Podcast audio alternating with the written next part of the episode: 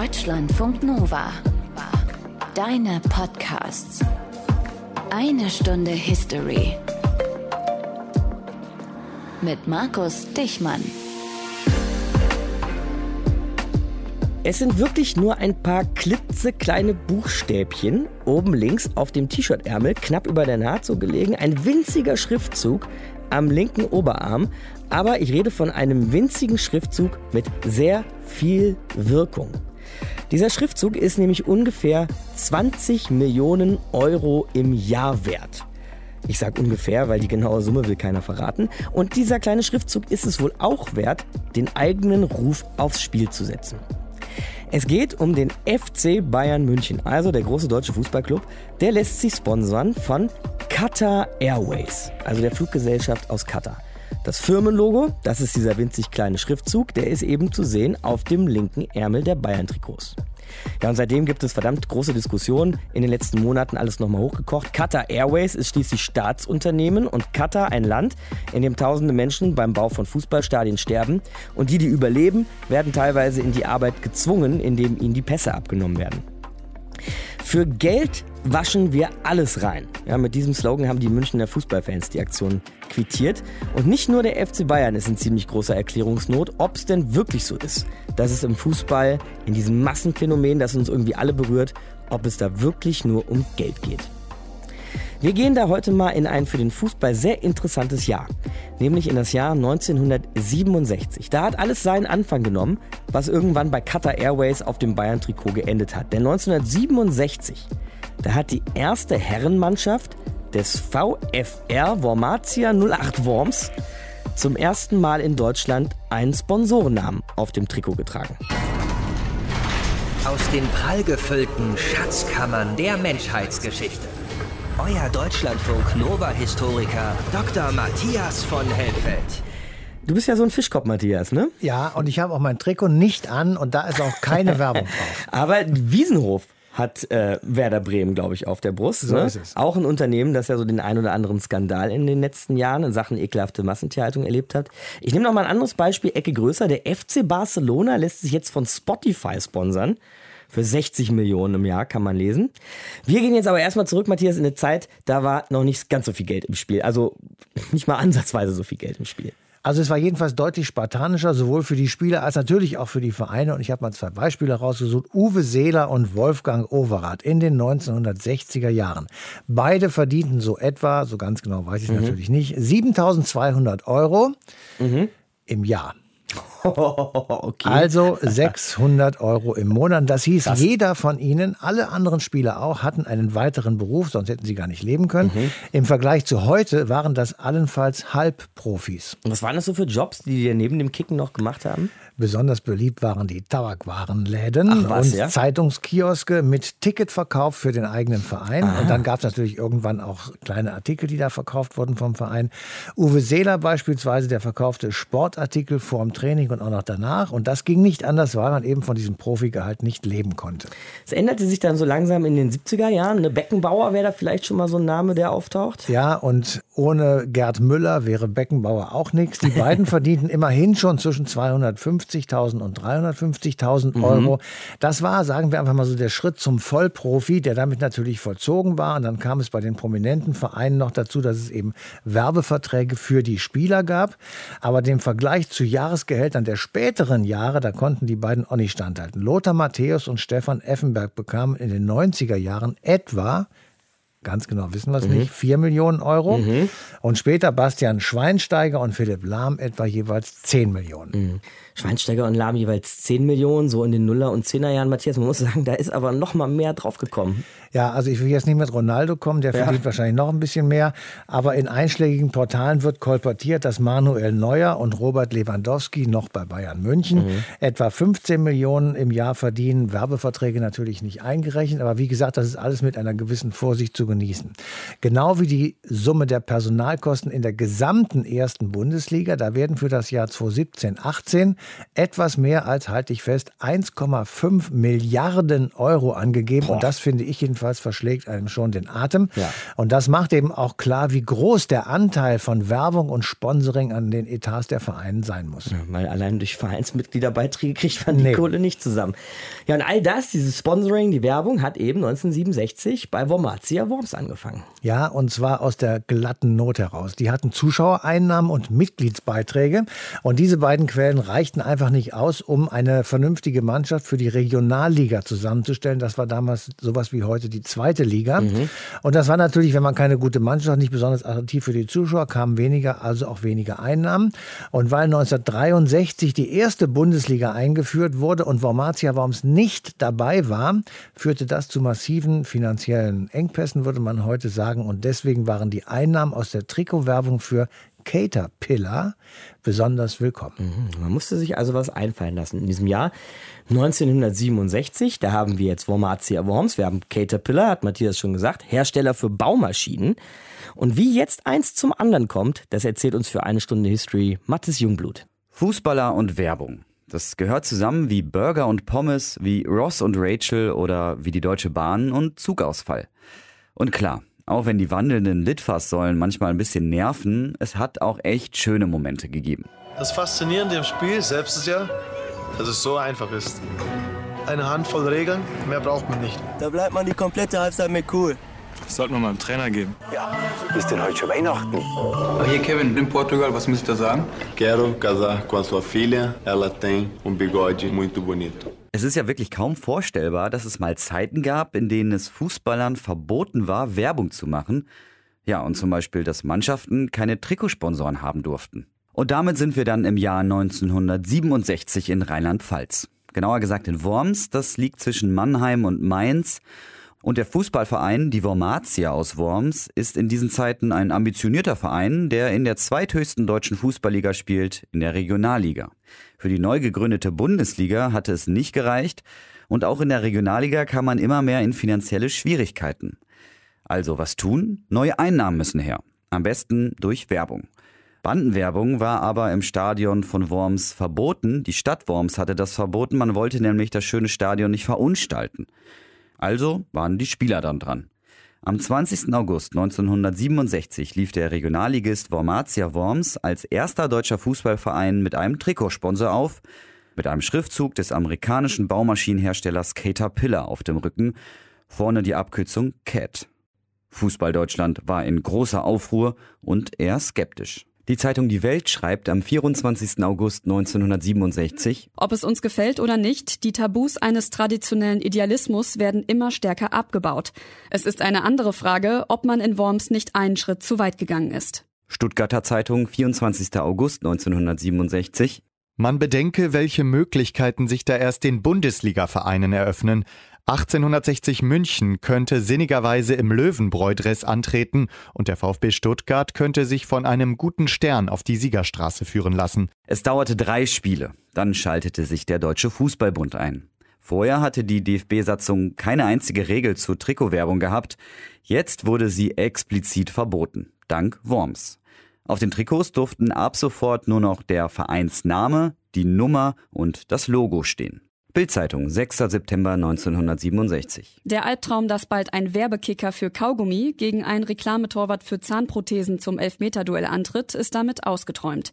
Wormatia Worms wird keine Nachfolger haben. Die Welt, 6. September 1967. Die Gefahr ist leicht benannt. Verlangt eine Firma, die für Haarwuchspräparate wirbt, vom Trainer mit Erfolg, der großartige, aber glatzköpfige Linksaußen sei durch einen vollen Lockenkopf zu ersetzen, dann hat sich der Sport prostituiert. Damit war das Experiment in Worms dann gescheitert. Die Trikots wurden an die Hockeyabteilung des Vereins verschenkt und die Fußballer liefen wieder in den Alten auf, ohne Werbung. Sportlich brachte das ganze Theater übrigens nichts ein.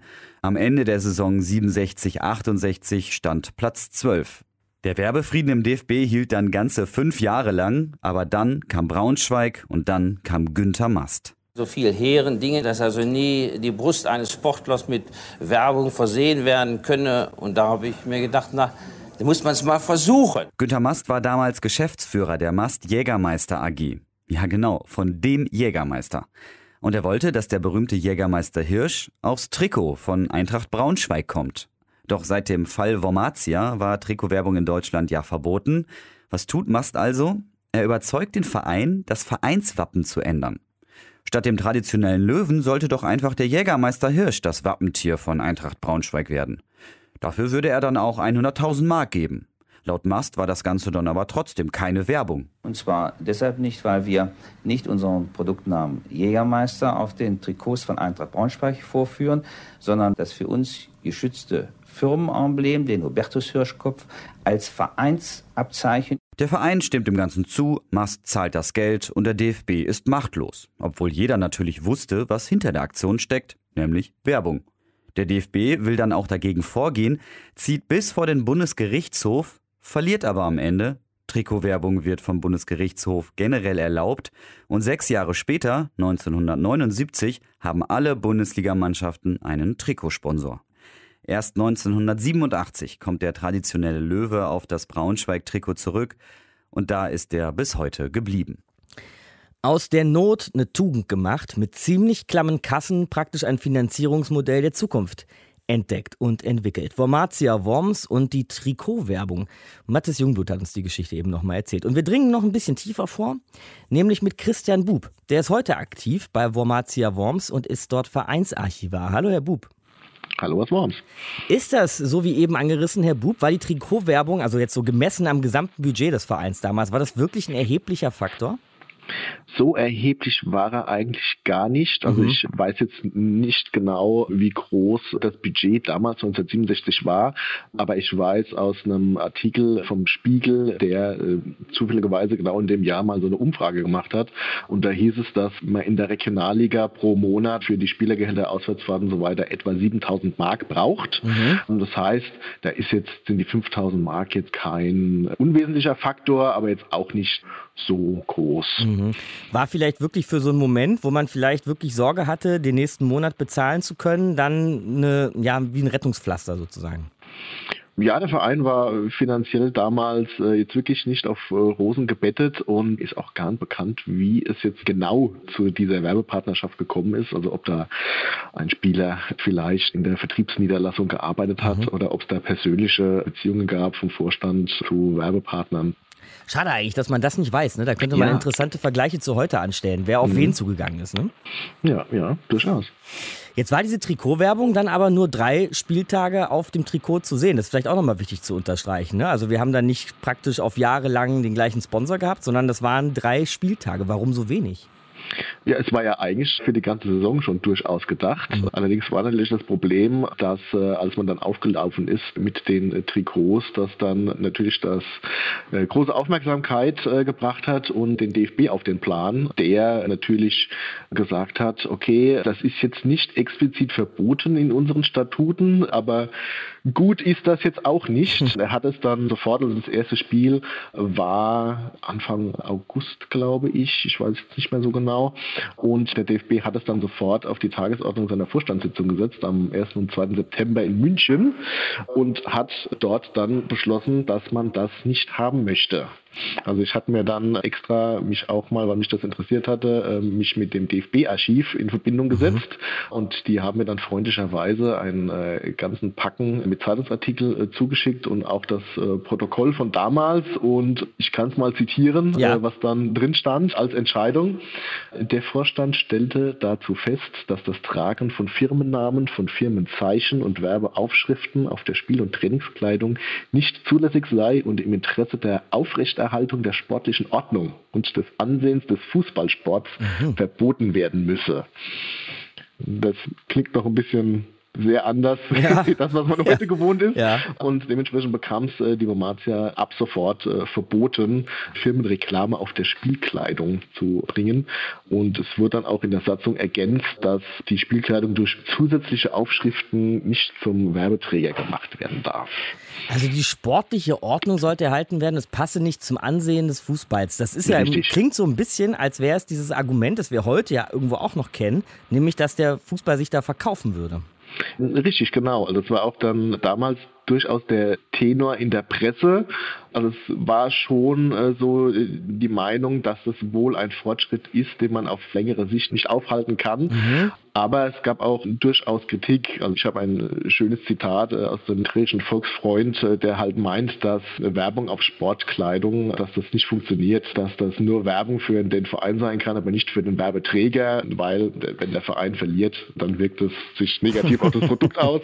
Ja. Das kann man ja nicht wollen. Mhm. Und es gab auch. Also beim Absteiger will keiner Werbung machen. Richtig, genau. Ja. Und es gab auch so ein bisschen die, die witzige Vorstellung oder dieser Albtraum davon, ja, was ist denn jetzt wenn eine Firma wirbt für Haarwuchsmittel, ähm, verlangt die dann vom Trainer, dass der Glatzkopf auf links außen nicht mehr spielen darf, sondern dass man äh, einen mit lockigem Haar einsetzen muss?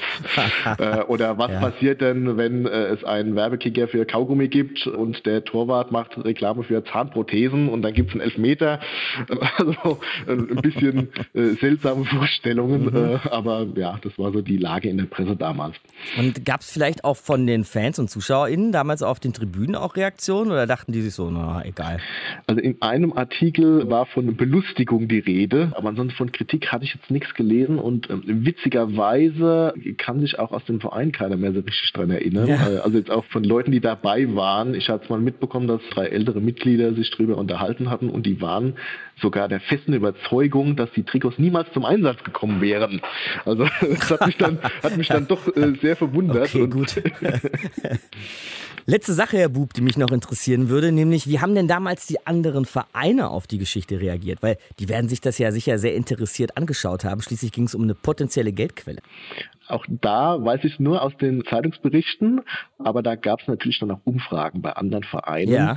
Und da war so der Tenor, jetzt hat explizit gefragt, war jetzt der SC Opel Rüsselsheim, der natürlich auch einen Werbepartner äh, sozusagen gleich im Namen hatte, mhm. aber auch der OPSV Frankfurt. Und da war so der Tenor, naja, wenn der Preis stimmt, können wir uns das schon sehr gut vorstellen.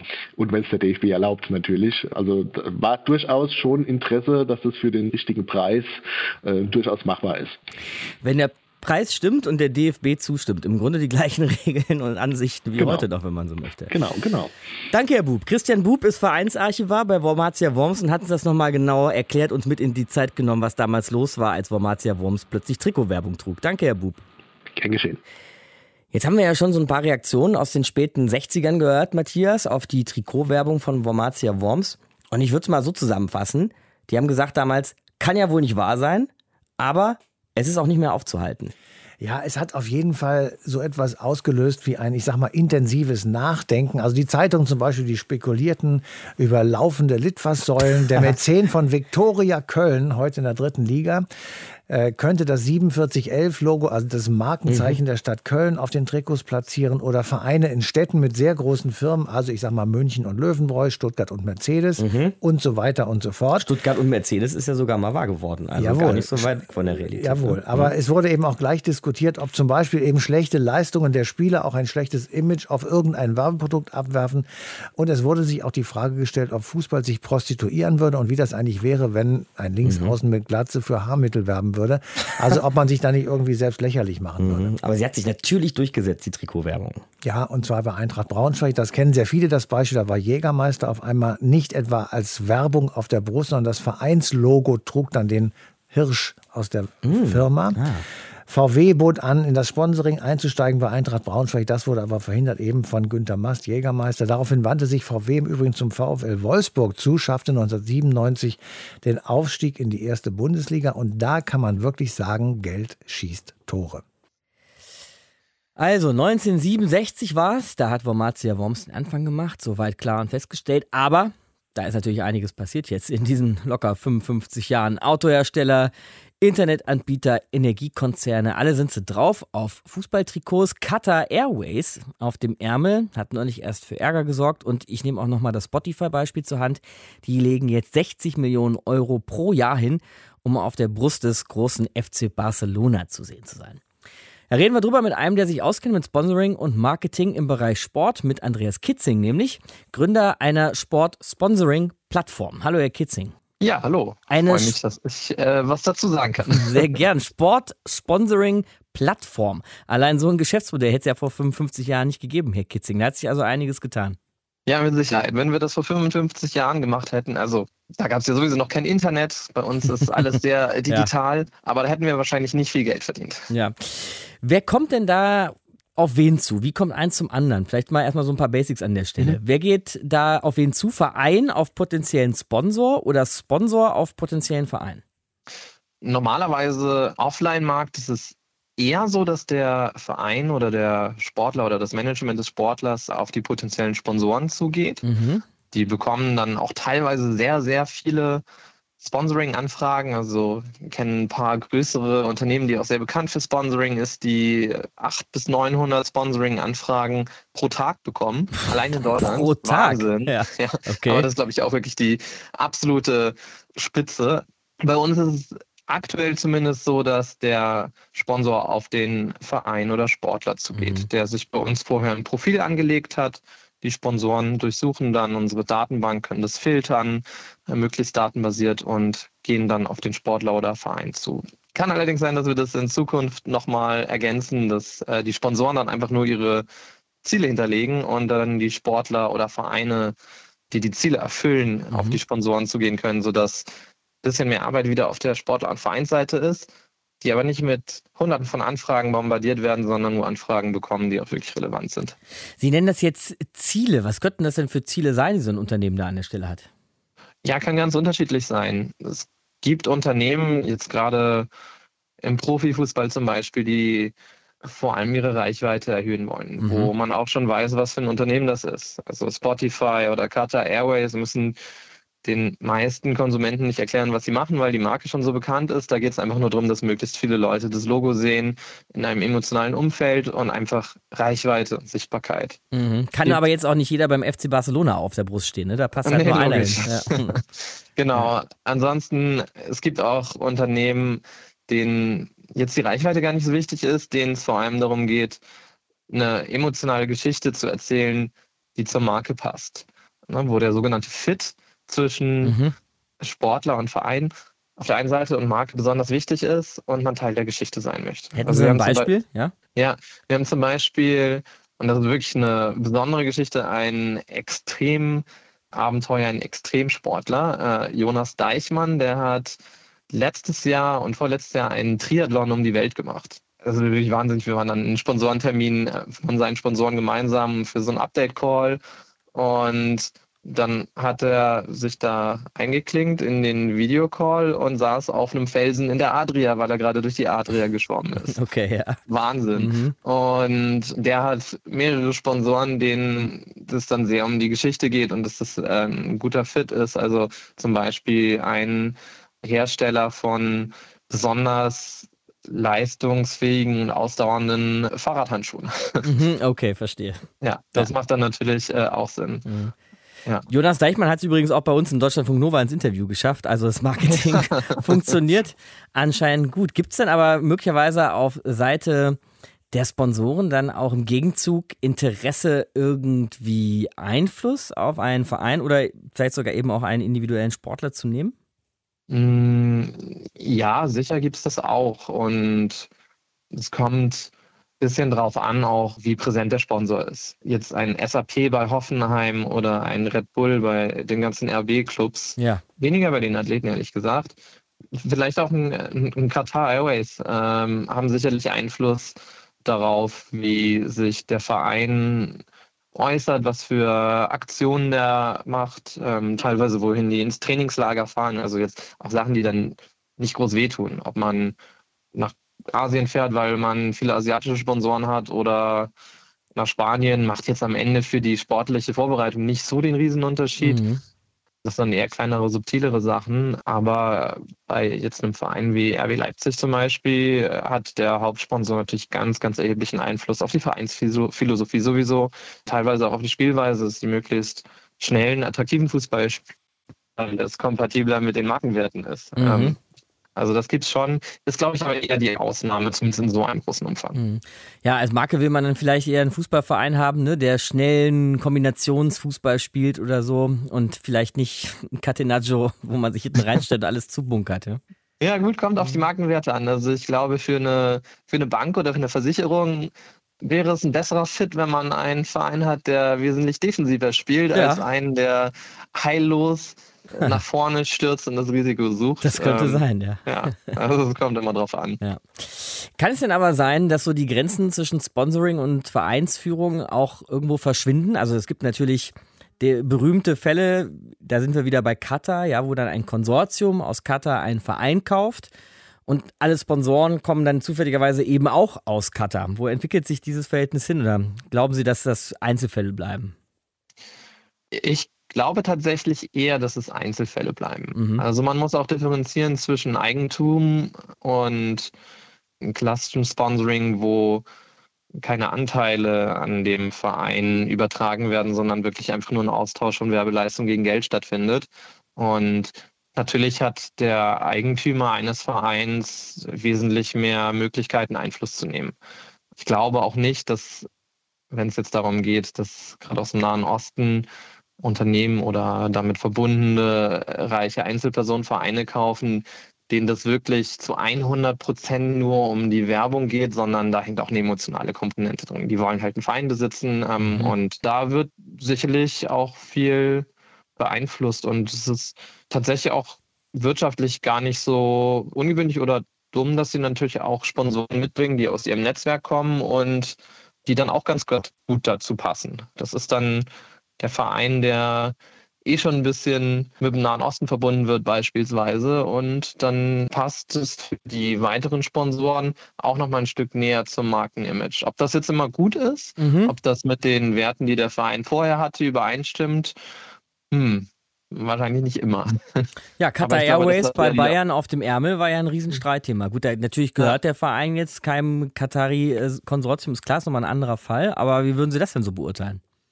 Ja, also das ist natürlich schon auch ein Thema, wo man als Vereinsführung sich dann wahrscheinlich zweimal überlegt, ob man zu kritischen Themen wie Menschenrechtsverletzungen, gerade in Vorbereitung auf ja auch nicht nur ein, sondern auch mehrere Groß-Events, die in dem Raum stattfinden, ob man die öffentlich anspricht oder nicht lieber die Füße stillhält, wenn man sagt, so ja, will jetzt meine Partner auch nicht verärgern. Mhm. Und das beeinflusst dann definitiv schon das Handeln der Vereinsführung. Ein Stück weit ist man ja auch also gut, der FC Bayern ist, glaube ich, wenig von Sponsoren, seinen eigenen Sponsoren abhängig, weil es denen so gut geht und wenn ein Platz frei wird, finden sie relativ schnell einen weiteren hm. Sponsor. Bei anderen Vereinen ist es sicherlich eher anders. Aber selbst wenn man nicht wirtschaftlich abhängig ist, möchte man doch seine Werbepartner, die viel Geld äh, in den Verein investieren, auch nicht unbedingt, ähm, unbedingt verprellen. Aber trotzdem, ich glaube, dass das eher die Ausnahme bleiben wird. Ich glaube nicht, dass das die Regel wird. SportlerInnen Vereine und das Marketing und das Sponsoring auf der anderen Seite, wie beides miteinander zusammenhängt. Darüber haben wir mit Andreas Kitzing gesprochen. Danke fürs Gespräch, Herr Kitzing. Ja, klar, gerne. Jetzt gehen wir noch mal einen Schritt weiter als nur zur bloßen Trikotwerbung oder so einem Firmenlogo auf dem Ärmel eines Bundesliga-Clubs. Denn es gibt ja Vereine, das haben wir vorhin schon mal angerissen, die sind unmittelbar an ein Unternehmen angedockt. Zum Beispiel Bayer Leverkusen, also Bayer Leverkusen nennt man auch die Werkself. Oder die Wolfsburger, die das dicke VW-Logo ja auch auf der Brust tragen. Und bei anderen wird irgendwie mehr oder weniger kein Hehl draus gemacht, wo die Kohle herkommt, wie zum Beispiel bei RB Leipzig. Und dann, Matthias, jetzt ganz spannend, gibt es ja obendrein auch noch Vereine, wo so finanzstarke Geldgeber eher im Hintergrund rumwerkeln. Ja, da habe ich mir zwei herausgesucht. Da kann man vielleicht sagen, so mehr oder weniger im Hintergrund. Klaus Michael Kühne ist ja beim HSV engagiert und der schlägt eben auch schon mal vor, welcher Spieler verpflichtet werden sollte oder welcher nicht. Mhm. Oder Dietmar Hopp, einer der SAP-Gründer, der in Hoffenheim sehr viel zu sagen hat oder zumindest zu sagen hat und auch schon mal Spieler verkauft hat. Und es gibt noch ein anderes Beispiel und das finde ich ist herausstechend wegen der Höhe des Engagements, nämlich Lars Windhorst und seine Investorengruppe bei Hertha BSC. Da geht es um einen dreistelligen Millionenbetrag, der in den Big City Club investiert worden der ist. Der Big City Club, der letztes Jahr fast abgestiegen wäre. Dieser Lars Windhorst, interessante Person, Matthias, hat eine lange Unternehmerkarriere hinter sich, obwohl er erst 46 ist, also für das, was er alles schon gemacht hat, echt noch ein junger Typ. Wie äh, geht sowas? Ja, der wurde mal von Helmut Kohl in Hongkong als deutsches Wunderkind bezeichnet. Ah. Er hat das Abitur geschmissen, sein erstes Unternehmen mit 17 gegründet und seit 1990 hat er sich auf China konzentriert. Er hat ein florierendes Handelsunternehmen gehabt für Elektronik und Computerteile. Dann ist er nach Hongkong gegangen und dann wurde es ein bisschen unübersichtlich mit Insolvenzen, mit Gerichtsverfahren und auch mit Verurteilungen. Und 2019 beteiligte sich seine Tenor Holding an Hertha BSC GmbH und Co. KGAA.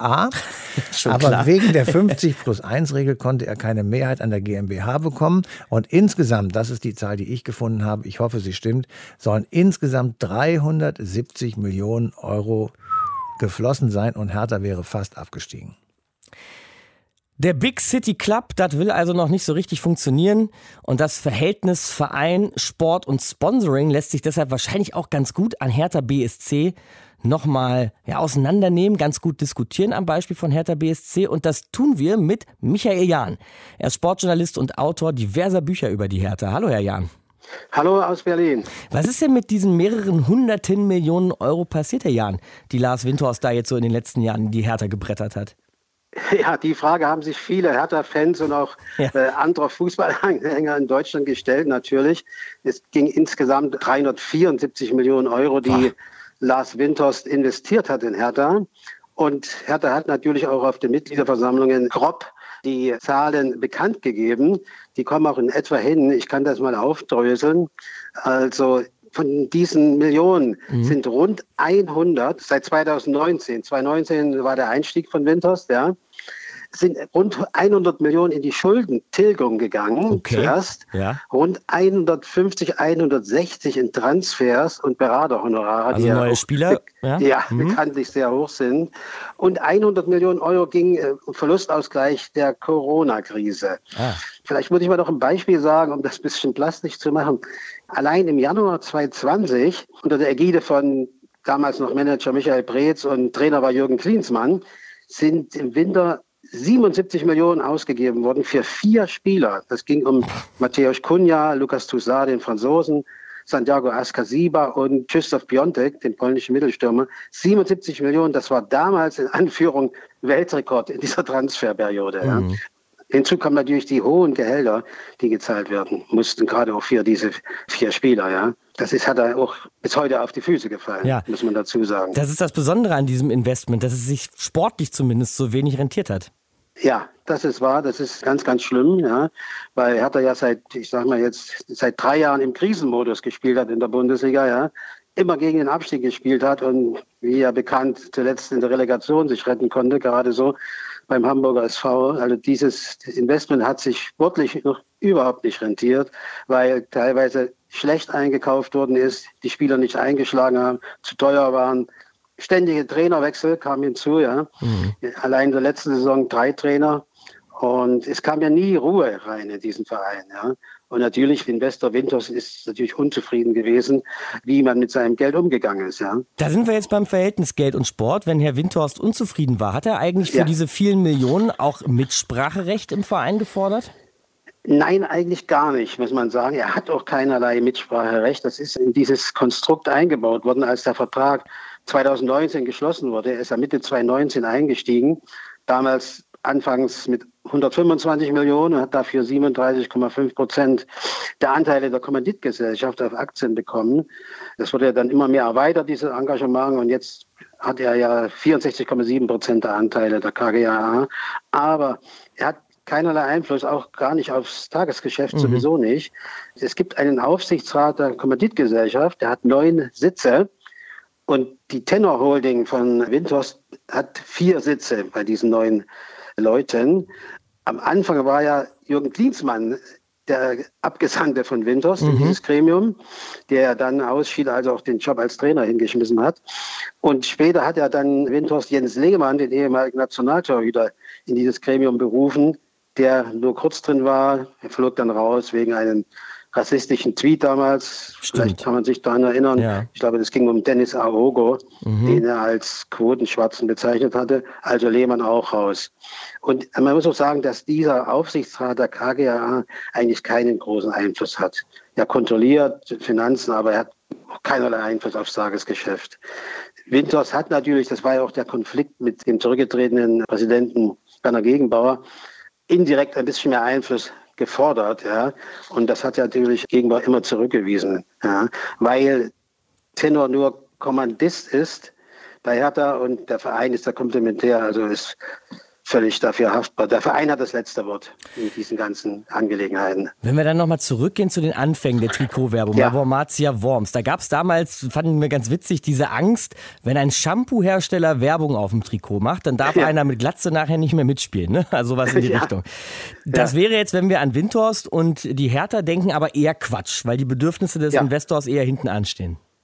Das ist richtig, ja, ja, ja, ja, genau so ist es. Natürlich will Windhorst, vielleicht kommen wir da noch drauf, er hat ja auf der Mitgliederversammlung im Mai das erste Mal gesprochen, ja. Er will natürlich sportlichen Erfolg und irgendwann, ja, vielleicht, wenn der sportliche Erfolg kommen sollte in den nächsten Jahren, seine Anteile teurer verkaufen. Ja, das ist ja Mhm. das Einzige, was, was er machen kann in seiner Situation, ja. Aber worum geht es ihm dann? Geht es ihm dann tatsächlich um den sportlichen Erfolg oder Er um das sagte- Investment? Ja, er ist aufgetreten, wie gesagt, das erste Mal, wird begleitet teilweise von Buhrufen der Mitglieder, Mhm. aber zum Schluss gab es auch Beifall. Er hat gesagt, ich kann das nochmal wirklich zitieren, er hat 2019 die verlockende äh, Chance gesehen, bei Hertha zu investieren. Es, es sei eine historische Chance für ihn Mhm. gewesen. Er will keinerlei finanziellen Gewinn, es sei ein tolles Erlebnis, gemeinsam den Verein zu alter Größe, liegt natürlich lange zurück, ja, zu führen. Und er sagte dann noch dazu, man kann ihn nicht hinausdrängen, weil auch, es gab auch, wie gesagt, viele Berufe auch von Mitgliedern. Er ist eben der Mehrheitsgesellschafter, der Kommanditgesellschaft, darauf ist er stolz. So, und er engagiert sich langfristig, er sprach von den nächsten 10 oder gar 20 Jahren. Und sein Ziel sei es, so sagt er jedenfalls, dass Hertha irgendwann wieder extrem erfolgreich sein wird und muss. Finde ich ganz spannend, Herr Jan, weil wenn man sich zum Beispiel mal die Sponsoren aus Katar anschaut, die ihr Geld bei Ja. Paris Saint-Germain verbrennen, da Ja. habe ich schon sehr deutlich das Gefühl, dass die das machen, um den Club siegen zu sehen, um dann mit diesen Erfolgen ihr eigenes Image zu pflegen. Ne? Weil sie sitzen ja dann Richtig. bei den großen Spielen so auf der Tribüne, Ja. machen salopp gesagt einen auf dicke Hose. Alle Champions League-Sieger kommen mal zum Tee trinken vorbei, vielleicht zu Geburtstagspartys und so. Ist das vielleicht auch das äh, Reizvolle für Lars Ja, Windhorst, da einfach glaub- so Teil dieses Sportgeschäfts zu Ja. sein? Das glaube ich schon, ja. Ab und zu ist er ja auch in Berlin, er hat ein großes Büro auch in Berlin. Meistens hält er sich ja wohl in London auf, kommt auch ab und zu ins Olympiastadion, ist dort in der Ehrenloge zu sehen. Ja, also ich glaube auch, es spielt auch eine gewisse Eitelkeit eine Rolle, glaube ich auch, auch bei Lars Winters, ja, obwohl er ja auch als knallharter Geschäftsmann bekannt ist. Ja. Aber ich glaube, das spielt auch eine Rolle, dass er mitmischen will im Fußballgeschäft, Einfluss haben will und repräsentiert wird und so weiter und so fort. Ja, aus seinem Umfeld kam ja auch damals das eingangs erwähnte Wort vom Big City Club. Das kam ja nicht von Hertha BSC selbst. Mhm. Hertha hat es ja immer zurückgewiesen. Obwohl man ja am Anfang, als Klinsmann Trainer war, 2019, 20, ja auf dieser Welle ganz gerne mitgeschwommen ist. Ja. Klinsmann sprach ja damals vom spannendsten Fußballprojekt in ganz Europa. Ja, Big City Club lässt eigentlich. Ja, Big City Club lässt eigentlich schon tief blicken, ne, was, was sie Ja, da so ja. vorhaben. Kaum einer kennt die Hertha so gut wie Michael Jahn, hat acht Bücher insgesamt über den Club, über den Big City Club geschrieben und uns eben davon erzählt in einer Stunde History. Danke fürs Gespräch, Herr Jahn. Ja, danke schön, ebenfalls. Matthias, ich hätte jetzt Lust, so zum Ende dieser Ausgabe einer Stunde History so eine kleine Kicker-Kolumne zu schreiben. Fang du doch mal an. Dicke Sponsoren und fette Verträge im Profifußball. Was macht das mit dem Sport? Also meines Erachtens werden dadurch Tabellen betoniert und Ergebnisse sozusagen von vornherein festgelegt. Reiche Vereine kaufen Spieler, wie sie wollen und treten damit eine ziemlich vorhersehbare Kettenreaktion aus, nämlich gute Spieler ermöglichen Erfolge, Erfolge generieren Geld, Geld ermöglicht weitere Spielerkäufe und dann wieder Erfolg und dann geht wieder alles von vorne Mhm, los. mhm. Für den einzelnen Verein mag das toll sein und für die Fans des Vereins auch, für eine Liga nicht, weil das dann nämlich langweilig wird. Denn wenn ein Etat von 250 Millionen gegen einen von 50 Millionen antritt, dann ist das Ergebnis jedenfalls in der Regel klar. Und damit wird das Ganze langweilig für den Rest der Liga und natürlich auch für die Zuschauer. Denn der Rest der Liga ist auf Dauer weniger erfolgreich, generiert dauerhaft weniger Geld und rangiert deswegen dauerhaft immer in den unteren Rängen der Tabelle. Ja, und genau deshalb gibt es ja Diskussionen, das alles mal zu sprengen, über sowas wie einen Salary Cap oder Financial Fairplay wären so Ausdrücke, die dann im Spiel sind. Aber damit befassen wir uns jetzt heute nicht mehr. Dafür sind wir nicht der richtige Podcast. Wir befassen uns mit Geschichte.